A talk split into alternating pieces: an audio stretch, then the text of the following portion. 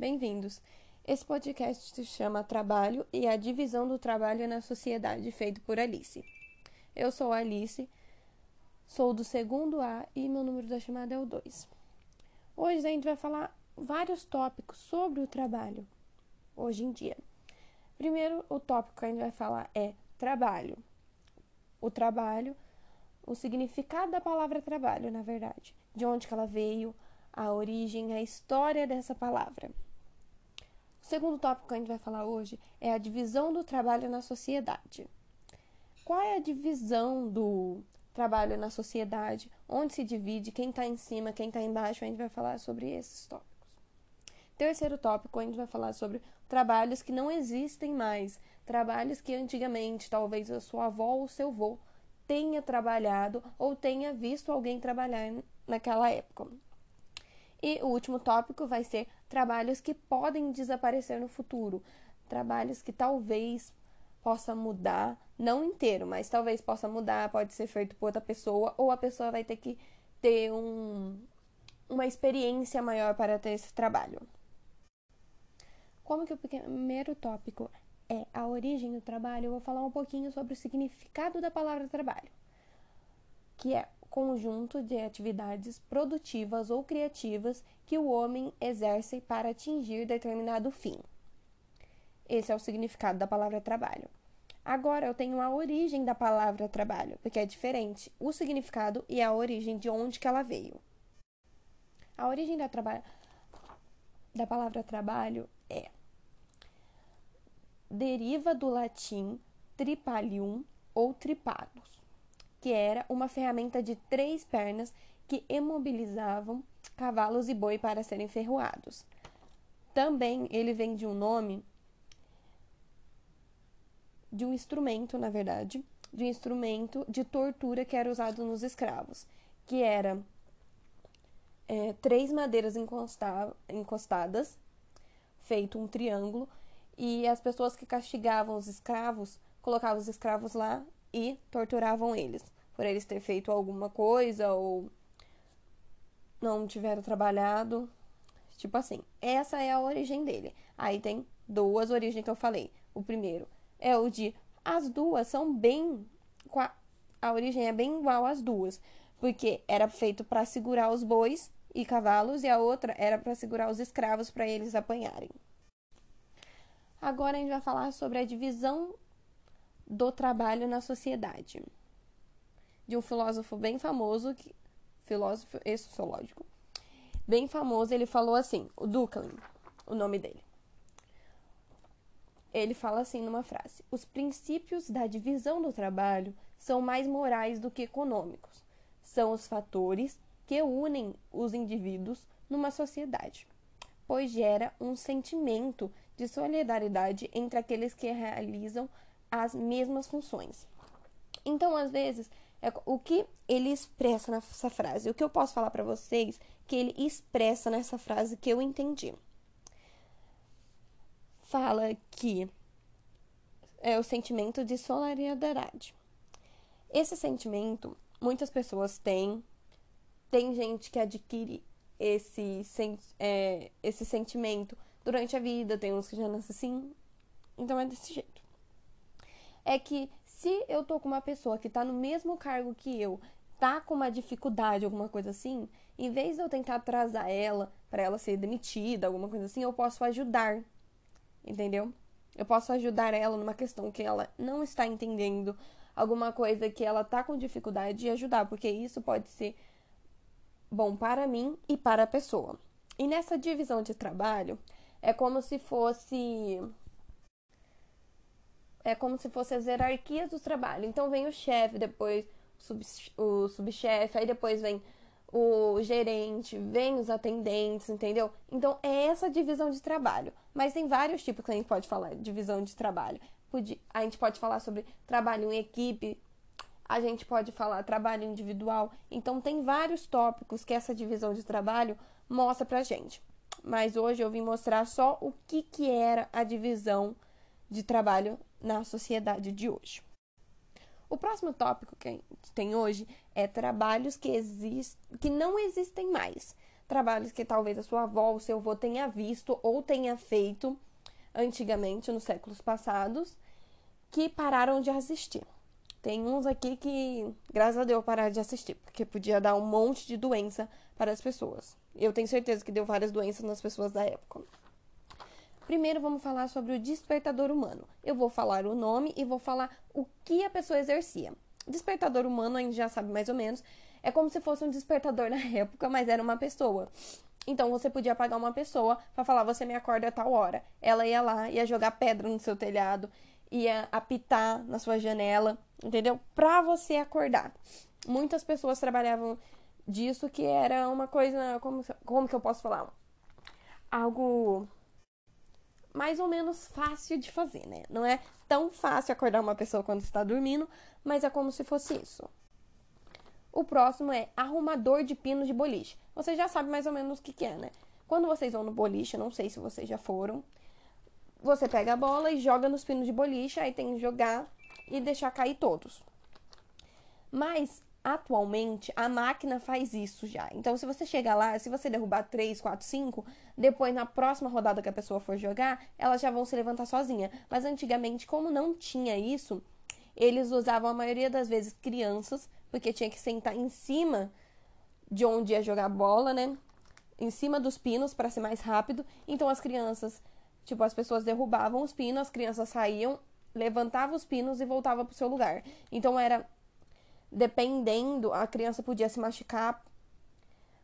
É, também era horas, muitas horas que as crianças faziam isso, porque antigamente era 14, 15 horas por dia que as pessoas tinham que trabalhar, que não era nem justo, principalmente uma criança, que lá 8, 9 anos já começava a trabalhar. Até antes, mas nesse serviço é mais 8, 9 anos que consiga levantar os pinos. Vamos para o próximo. Caçadores de ratos. Ainda bem que esse daí foi, eh, foi extinto, graças a Deus, porque ratos dá muita doença. Caçadores de ratos eram as pessoas que procuravam ratos, como já tá falando, caçadores de ratos, mas eles procuravam em lugares escuros, sujos, porque é onde que os ratos é, gostam de ficar. É, a maioria das vezes as pessoas procuravam no esgoto ou no bueiro.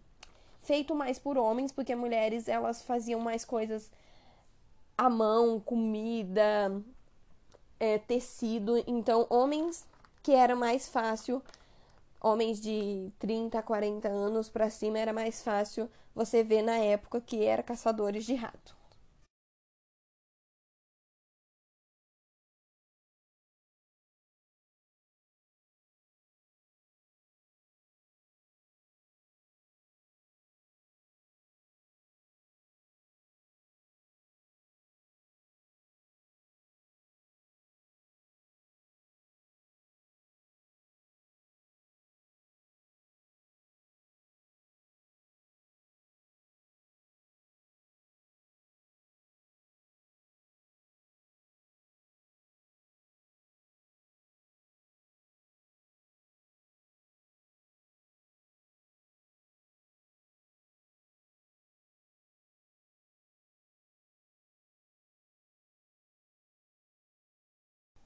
Coisas cortantes na mão. Então era muito perigoso. E quem fazia mais eram os jovens, que estavam na idade de 19 a 20 anos, e adultos homens. O próximo, acendedor de poste.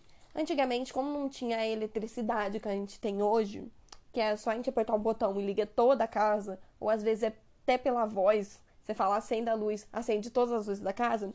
Antigamente não tinha essa tecnologia. Então o que eles faziam? Os postes era com velas. Então as pessoas à noite, que eram os acendedores de postes, iam lá com fogo e acendia. Entendeu? A pessoa podia ser mulher, criança, homem, qualquer pessoa, idoso, porque não importava o tamanho, porque eles iam com uma madeira assim grande, colocava fogo na ponta e acendia a vela. Entendeu? Muitas vezes essas velas se apagavam, então eles tinham que ficar rondando assim para ver se as velas não iam é, apagar ou não, entendeu? Então, esse foi um dos tópicos. O, pro, o último tópico que eu vou falar hoje é trabalhos que podem desaparecer no futuro. Se você está trabalhando nesse tipo de trabalho, não se assuste, não é algo que vai sumir, desaparecer do nada. Não, pode demorar 10, 20 anos, 30, ou pode ser daqui 5 anos, 3 anos, 2 anos, pode ser ano que vem também.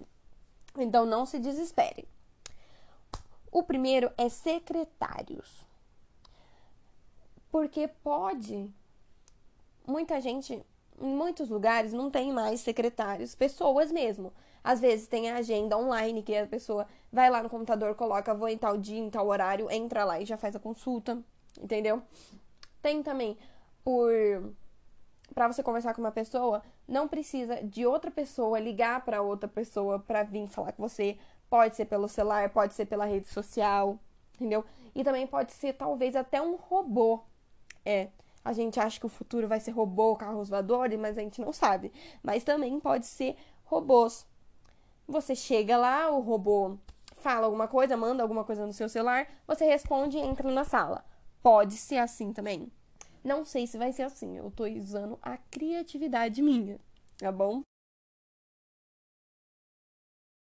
Porque a, até hoje, na verdade, tem muitos caixas de supermercados, mas tem vários lugares que não tem. Que você pega o seu celular, entra, entra no mercado, escolhe o que você tá colocando no carrinho.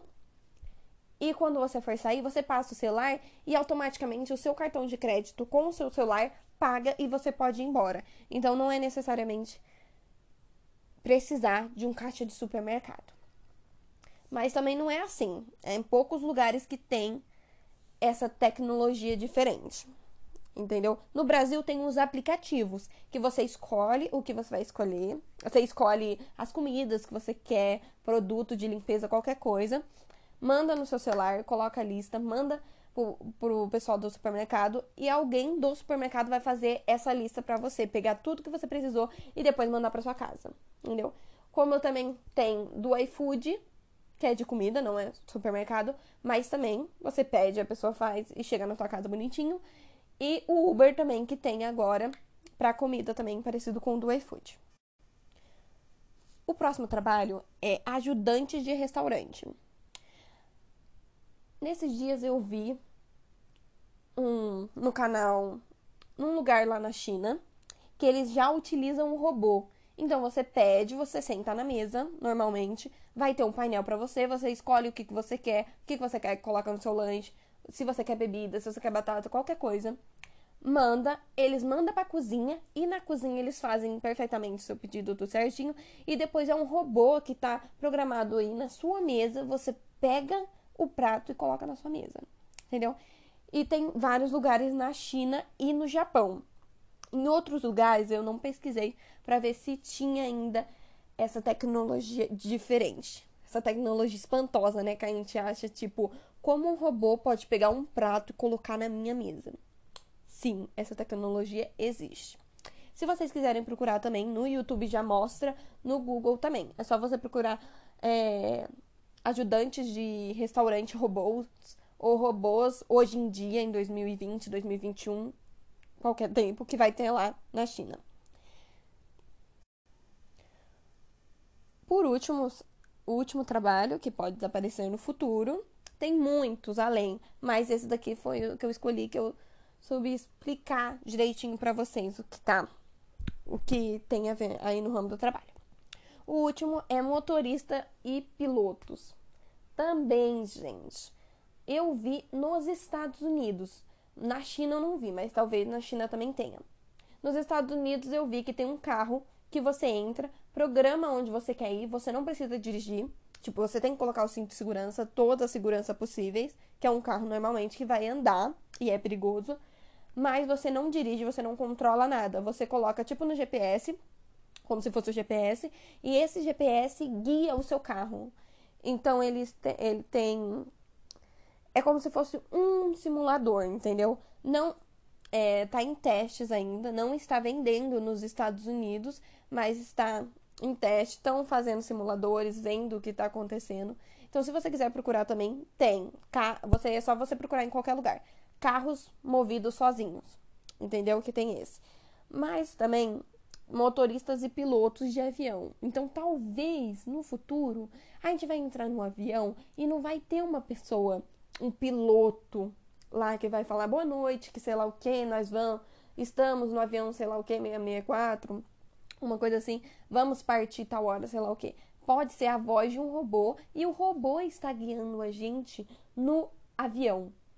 Então, tem uns, umas pessoas que ficam com medo, outras pessoas ficam animadas para saber se isso é verdade ou não. Mas é algo no futuro, né, gente? Pode acontecer, igual que eu falei naquela vez. Pode acontecer daqui 20 anos, 10 anos, 5 anos, ano que vem. Então a gente nunca sabe o que essa tecnologia pode nos propor. Entendeu? Esses daqui são os principais que eu coloquei, né? Que pode desaparecer no futuro. Mas se você procurar em qualquer lugar, tem muita gente que fizeram pesquisas vendo que tá. É, o que pode mudar no futuro, os trabalhos, tem muito mais. Eu só escolhi quatro, assim, os mais que a gente consegue entender mais diferentes, mas tinha é, criador de software, tinha também. Não lembro agora, mas tinha muitos. Entendeu? Eu peguei mais esses daqui que dá para entender. Porque se eu falar alguma coisa de software, software, muita gente não vai entender o que, que é. Entendeu?